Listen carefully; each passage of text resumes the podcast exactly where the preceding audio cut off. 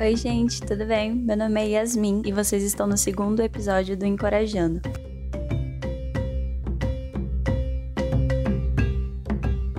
Encorajando tem como objetivo trazer as questões raciais para o centro de uma forma direta e simples e principalmente fazer com que todos tenham pleno acesso e conhecimento sobre o debate de questões raciais. E no tema de hoje a gente vai falar sobre feminismo negro e desde já recomendo a vocês que leiam o livro Quem tem medo do feminismo negro da Djamila Ribeiro.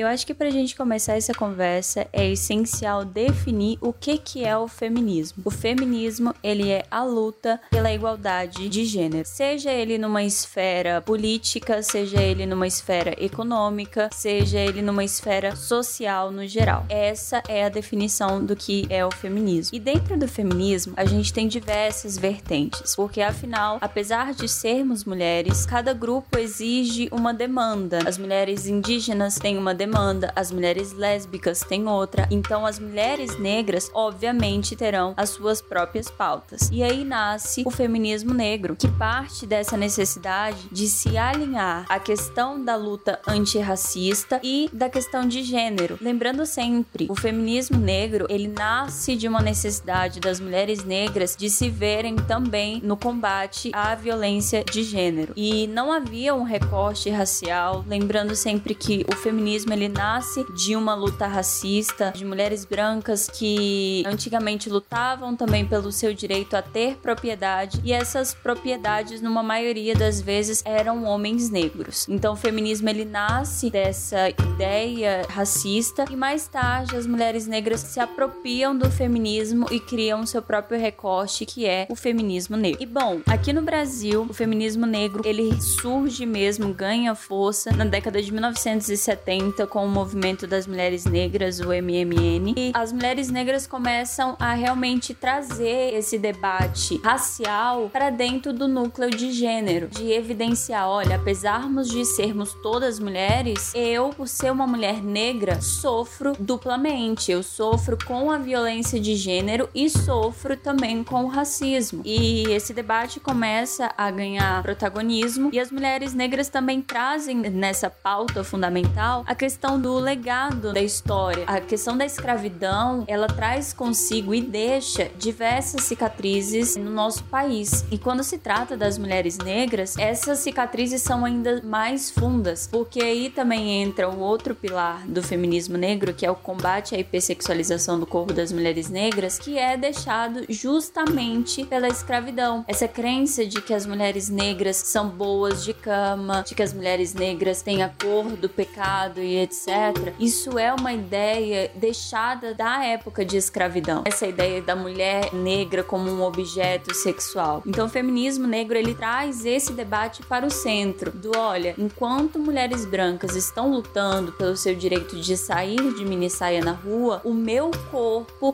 ainda não é visto como um corpo humano, ele é visto como um objeto meramente sexual. E eu preciso que isso aqui seja desmistificado. Então, o feminismo negro, ele traz essa demanda das mulheres negras de sempre se mostrarem: olha, enquanto vocês estão dando cinco passos à frente, nós mulheres negras estamos dez passos atrás. Enquanto se luta para um salário igualitário, nós mulheres negras ganhamos muito menos do que os homens brancos, do que as mulheres brancas e ganhamos ainda muito menos do que os homens negros. A gente está na base da pirâmide e trazer essa conversa para o centro era uma necessidade que se havia dentro do movimento feminino feminista que, na maioria das vezes, calavam essas mulheres negras ou jogavam a questão de raça sempre de lado, como algo não essencial. Então, o feminismo negro, ele é muito importante nessa discussão de também a gente entender o quanto que as mulheres pretas precisavam ser protagonistas até dentro de um movimento na época de 1970, antes do MMN, o movimento negro no geral era protagonizado por homens pretos que não tinham também tanta preocupação de trazer essa questão do combate ao sexismo. Então, o movimento feminista negro traz essa revolução também de realmente se colocar mulheres pretas no centro e com atenção. Bom, se tratando de toda essa pauta, de tudo que se diz respeito às mulheres pretas, fica muito nítido o quanto que esse debate do feminismo negro, ele ainda não tomou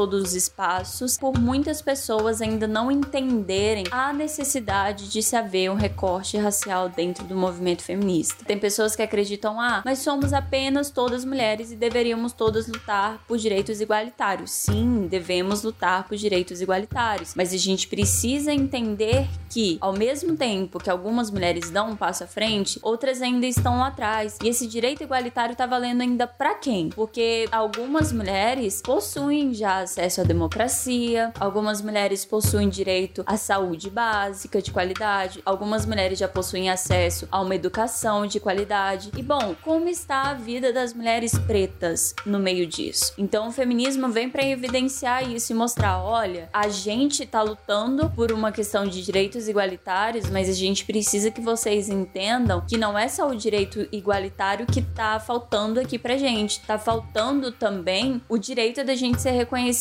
como pessoa, de que a nossa melanina também seja vista de uma forma mais harmônica perante a sociedade. Então esse debate do antirracismo ganha um protagonismo maior e principalmente ele é falado pela base da pirâmide. Então no caso, as mulheres pretas. Colocando a minha opinião sobre o feminismo negro, eu digo que o feminismo negro, ele é essencial na nossa sociedade. Ele liberta as mulheres pretas que têm contato com ele de primeira, ele fortalece o nosso intelecto, a nossa autoestima. Eu não me declaro mais feminista negra já faz mais ou menos um ano, que foi quando eu descobri a vertente filosófica que eu sigo, que é o mulherismo africana, que eu acho que supre mais as necessidades das mulheres pretas. Mas de forma alguma eu poderia apagar e deixar de evidenciar essa tamanha importância que tem o movimento feminista negro no Brasil para a libertação das mulheres pretas, para a ocupação de espaço elitizado por parte das mulheres pretas. Então, estudar feminismo negro é entender que ao mesmo tempo que se dar passos em algumas conquistas, a gente precisa entender que existem pessoas que estão ficando para trás. E o feminismo negro traz um pouco dessa lembrança de que mulheres podem até dar um passo para frente, mas quais mulheres são essas que estão dando um passo para frente?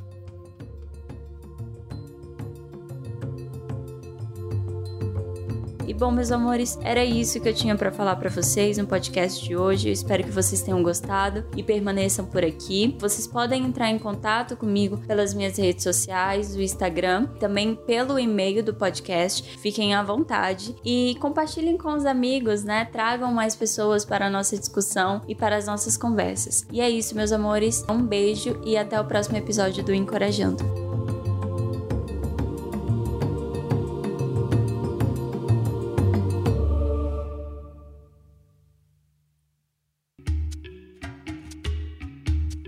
Este episódio é uma realização de Preto.